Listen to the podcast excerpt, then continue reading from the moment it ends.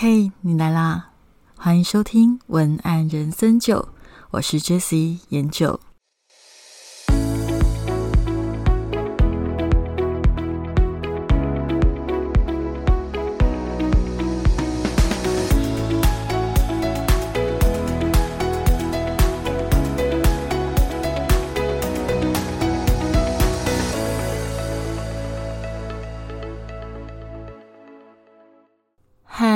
是研究，今天来聊聊怎么写出疗愈文吧。什么样的文案会被称之为疗愈？通常是会带给你温暖的感受，温柔的被轻轻的接住，甚至有些缺憾，因为这些文字而被慢慢的弥补起来。你可能觉得有些痛苦被减轻了，或者某一些有缺口的地方。他慢慢的开始有了生气，也许就是这样子一个新生的感觉，就会被称之为疗愈文吧。那我为什么会想到这个疗愈文的主题？是因为最近啊，其实呃，想要跟大家聊一下这一集，有可能会聊一点点比较沉重的部分。那因为这个是我的人生经历，那也想要自己把这一段重要的呃感受。记录下来。那如果收听的朋友，你一起听完这期 podcast，那我觉得我们就是一起分享了这个生活经验。那如果你也刚好有一些共鸣，想要跟我分享的话，我也会很乐意的接受你跟我的对话。好，我今天要讲什么呢？为什么会讲到要写出疗愈文这件事情？是因为最近我最好的朋友他过世了。那因为他过世的状况。非常的快，快到让我措手不及。从知道他生病到去世，短短的可能不到三个礼拜，很多的复杂的情绪也让我很难在第一时间接受跟面对。因为大家都知道我跟他是好朋友嘛，所以很多人都会很担心我的感受，都纷纷的来关心我。我也真的就觉得很感谢。只是老实说，我第一个时间里。其实我真的不知道要说什么，因为其实这种太快、太突然的事情，有时候该怎么缅怀都还不清楚。那所以在这段时间里，其实我一直在面对自己的感受。那面对自己的感受，当然就是会去看到自己有从心里。嗯，跑出来的各种各样的情绪，其实大家要知道，情绪很复杂哦，并不是所谓的哀伤、悲痛。如果你仔细的往内去看，其实有时候情绪里面可能还会带着愤怒，或者带着更多复杂的感觉。我觉得我一直在努力的消化我自己的感受。因为我知道，我唯有去消化这些感受，最后这些感受它才会成为的我的力量，才会真正的成为过去。那我也才会能够真正的从这件事情成长。老实讲，话话当然这样讲啦，可是它容易吗？我跟你说，对我而言，我觉得它不容易。尤其对你来讲，其实越大的冲击，它要被消化、抚平的时间，有可能就是更长的。那我觉得我也很幸运的是，我身边的朋友都很给我时间，很给我空间，都陪伴我，但也不会勉强我一定要做出什么样的反应或做出什么样的行动。我本来就是一个很敏感的人嘛，所以我自己也知道，我有很多的。情绪我必须要自己去照顾，不过也在这个过程里遇到了很多不同的想要安慰我的人，也给了我不少的启发，才会成为今天的 podcast 想跟大家分享。因为每个安慰我的人里面，嗯，我会发现啦，里面有一部分的人他在安慰我的时候，我虽然心存感谢，但是我必须说这些安慰在第一。时间我听起来有一点难以下咽，不是他讲的没有道理，也不是他讲的不好听，也不是他没有同情心，其实都不是。但是我就是听不太下去，又因为有一些呃朋友，我就觉得好像还蛮特别的是，好像他们在跟你聊天的时候，你就是很容易一句顺着一句，然后就把自己的心情慢慢的梳理出来。那我就在想，这其中到底有什么不同？那我就发现，其实让你觉得难以下咽的那一些安慰模式是什么呢？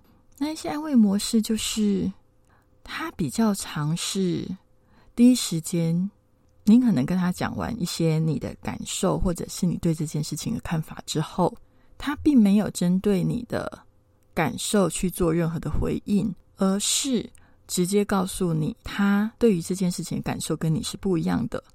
OK，他可能会给你一些他个人的建议，他觉得你可以怎么做，或者是他会怎么做。那你会发现，其实这样的对话里面，我会觉得，哎，我明明是一个需要被支持的人，但是你的对话里面让我觉得，一直你都在谈论你自己。例如说，谈论你是怎么感觉的，谈论你会怎么做。那我跟你讲的这些话，好像有讲跟没有讲是一样的。这件事情就会让我觉得没有办法再聊更多，也就会想要设法快速的结束话题。那些会让你莫名的想要继续讲下去的朋友，其实他就是会让你有一种你的心里有被接住的感觉。那那个接住的感觉，那个很特别。就是例如说，我也有一个朋友，他看到我，他也没有讲什么话，他就是给我一个深深的拥抱，然后都没有讲什么话。但是你就会，哎，你就会知道他其实他想要表达的是他正在支持你。为什么有一些安慰你会觉得没有办法听下去？你会想要结束话题？为什么有一些安慰的话，甚至没有说话，却会让你觉得心里有受到支持？那它的关键差别在哪里？我发现它的关键差别就在于情绪是否有被接住。情绪是否有被接住这件事情，它听起来好像很玄，对不对？因为情绪本身就是一个非常抽象的东西。那到底要怎么接住？其实老实讲，我觉得接住它就是一个比喻。不晓得大家有没有听过陈绮贞的一首歌，叫做《流浪者之歌》。《流浪者之歌》，如如果你想要感觉就是那种很忧伤的人，他希望怎么样被接住的渴望。这首歌里面有有一句歌词，就有讲到，就是撑住我止不住的坠落。我觉得大概就是这样子的一个感觉。因为当一个人在跟你倾诉一件事情，尤其是让他感到情绪比较多、感到伤痛的这样的事情，大部分第一个时间他想听的，不会是你对这件事情的看法，或你对这件事情的感觉。或者是你对这件事情的建议，为什么？其实理由就是，当一个人在跟你倾诉比较有情绪的事情的时候，他其实内在承载情绪的那一个容器已经很满了。那那么满的情况下，其实真的很难装下你想要提供给他的额外的所有的东西，包含想法、感受、意见，因为。这个人他已经内在的容器承受够多，多到他觉得很重。你还给他更多的东西，对他来讲只是加重，让他背更重而已。那一个已经背很重的人，你还让他背更重，他当然不想背，所以他会抗拒，他会不想听。所以，如果想要安慰一个呃心情不好的人，其实要做的事情是，嗯，真的是一个。感觉一个氛围，我跟你说，就是那种感觉，就是，哎，你已经背太重了，我来帮你提一些吧，这样子的一种诚意，这样子的一种态度，你要让他感受到你帮他的伤痛分担了一些。那具体要怎么做？呃，假设前面这个人他可能很哀伤，如果你的。能力范围内可以这样讲的话，你可以这样讲。可是我也不勉强的原因，是因为每一个人他的生活里面都有要面临各式各样不同的事情、不同的困难、不同的压力。他的生活也很忙，也有可能无法这么做。所以如果做不到的时候，我也不勉强。如果做不到，我等下会跟你讲下一步、下一种方式可以怎么做。如果还在你的能力范围内的话，你可以说：“我可以感受到你很哀伤。”因为这件事情，我觉得真的很难受。那我明白，我觉得你只要能够真心的肯定对方现在的感觉，让他觉得他有这样的情绪是被接受的，是正常的。你其实就直接打开了一扇门，帮助。情绪有一个流泻出去、流泻掉的，就是他本来情绪的水位很满，你帮他降下来的那一个泄洪的动作，其实你就帮他开了泄洪的那一道闸门。那如果你真的没有空，或者是无法感受到对方的情绪，无法就是感受不到，或者是哦，我现在真的很累，我可能也很难去感受对方的情绪。那我会觉得，就是至少不要否定或转移。否定跟转移是什么意思？第一个是否定，否定就是你不应该这么觉得。例如说，你不应该生气，你不应该觉得这样。有时候我们会很常习惯说，你误会了，你不应该觉得生气。其实这件事情对你有好处。如果对方已经很。真的觉得很难过的话，有时候这样的话讲出来，他们不一定可以接受。什么叫做转移？就是对方可能正在跟你陈述一个心情，结果他就你就会突然间插入一句话说：“哎，那个，诶，你你吃饭了吗？或者是，诶，我们出去走一走吧。”就是对方还在认真的倾诉他的心情的时候，你就打断他讲话，然后试图转移他的。负面情绪这两件事情都不要做，因为通常这样做就会造成更大的情绪反噬，会吵架，所以不要这样做。我觉得，如果你真的觉得没有办法感受对方的情绪的时候，你可以做的是安静的陪伴，这样就好了。例如说，你陪伴他在一个空间。可能该吃饭的时候吃饭，想不出来要讲什么话，也不要勉强讲，因为有时候勉强讲也蛮尴尬，有时候还会讲错。静静的陪伴其实也是一种情绪的分担。我觉得只要可以如常的生活，很多情绪它是会自然的被消化，它是一个健康的过程。就像村上春树在挪威的森林里面讲过的一句很著名的话，他就讲说。不管你拥有什么样的真理，都无法治愈失去所爱的哀伤。不管什么样的真理，什么样的诚实，什么样的坚强，什么样的温柔，都无法治愈那哀伤。我们只能够走过那哀伤，才能够脱离哀伤。所以，我觉得面对哀伤的人，只需要静静的陪伴他走过那哀伤就够了。因为不要想要透过自己成为帮他脱离哀伤的英雄，虽然我觉得这个都是我们内心呃，因为很重视对方才会急着想要拯救他，但是有时候就是因为走过那哀伤，所以他才能够得到他自己生命的真理。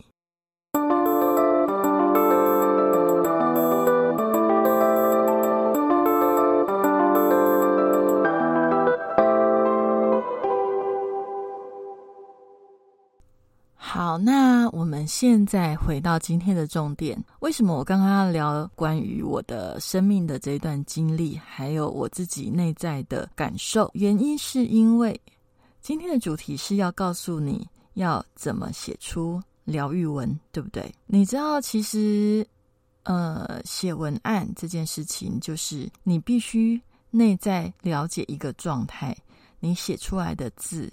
才会呈现那样的状态。其实文案的思维跟现实往往是很像的，它不是一个天马行空的套路。其实文案就是人生，人生就是文案。你的人生种种的一切都会变成文案的养分，而文案的技巧也会帮助你在面对人生的沟通上，更知道怎么尊重别人，怎么样去让别人感到舒服，变成一个体贴的人。今天要聊怎么写出疗愈文，其实跟我刚刚说怎么安慰别人是一样的逻辑。你要懂得去接住别人的情绪。其实啊，疗愈这个东西为什么会那么的受欢迎？是因为有伤有缺，我们才会有需要光照进来。但是有时候我们太急于帮助别人。你看一个人，他需要光，你就给他探照灯，当然是不行啊！太大的光会让他感到害怕，感到刺眼，反而会伤到他。一个躲在黑暗里哭泣的人，他需要的是像微光一样，慢慢的照耀，引导他走出黑暗的那一种温柔。如果说你想要写出疗愈文，总和我前面跟你讲的那个经历，其实你必须要先做的是，因为你在写文案，通常不会有一个 T A 对你倾诉他现在的心情，对吧？所以你必须要更主动的去搜集、去理解你的 T A 有什么感受，你的读者他现在的心情是什么？你要先去做这个功课，因为他不会。像我们是朋友，还会自己很主动的跑去依赖谁？告诉你不会，我们一定是一定要自己去找嘛。甚至如果你想要去写出可能比较大受好评，然后共鸣度很高的那种疗愈文，那你必须要去收集。现在的社会氛围里面，大家都充斥了什么样的情绪？而那个情绪该用什么样的方式才会被接住？这一个技巧你必须要先找出来，你要先做好这个功课，也真的是必要做。那这个功课到底要怎么做？就是在我的同理心写作、写出高效好感文案里面有，就是完整的告诉你方法以及归纳的表格，怎么去抓到你的读者的情绪。都会在里面有直接的解释，因为他这个课程有三个小时，所以我也很难快速的告诉你要怎么做，因为它其实就是一个蛮重要的硬底子的功夫。好，那当你收集好这样的资讯之后，接下来你可以去写出 T A 的感觉，也就是呃，我我建议你，其实写出 T A 的感觉这件事情，你可以用。电影画面的方式去比喻会更有张力，也就是其实我觉得平常啊多看一些电影或者是一些你喜欢的剧是很有帮助的，因为你可以去找到你想要的那种画面。所有的感觉的描写对于读者的想象上通常会困难一点点，要描写情感的时候最好是可以搭配画面，那就会更有张力。那为什么你要在文案里面写出呃你的 T A 的感觉呢？重点就是为了要证明我们是同类这件事情，证明我们是同类，我们是站在一起的，别人才会听得下你想要说的话。如果你可以告诉他我们是同类，我们是站在一起的，那对方听得下的之后，他的情绪的。水位，呃，我都比较喜欢去把情绪描写成一个水库满水位的状况，就是情绪慢慢的满起来、满起来、满起来。如果你没有泄洪的话，它就快要快要爆掉了这样子。所以，如果你在一个呃写出对方的。情绪感受的时候，你告诉他我们是同类，其实就是帮助他把他的那个情绪稍微的做一些泄洪，帮他分担一点。就像我刚刚讲的，对方已经背很重了，那你就帮他多提一下手上拿的东西，那他当然就觉得你很贴心呐，就是这样的感觉。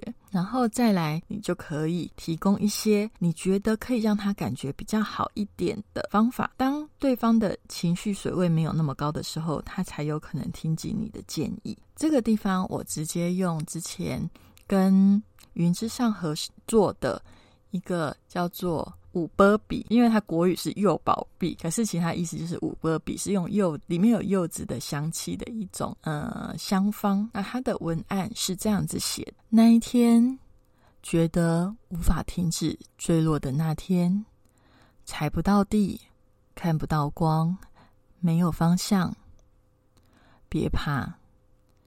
春天的柚花是徐徐微光，为你抹去心口那层灰。沉香及茉莉止住了狂奔的念头，檀香徐徐，宽容生命的过错。宁静祥和的快木，安定喧嚣的灵魂。人生保持平衡，刚好就好。放下自己给自己的沉重吧，不再承担谁的期待。聆听内心。懂得宝贝自己，就是最好的波比。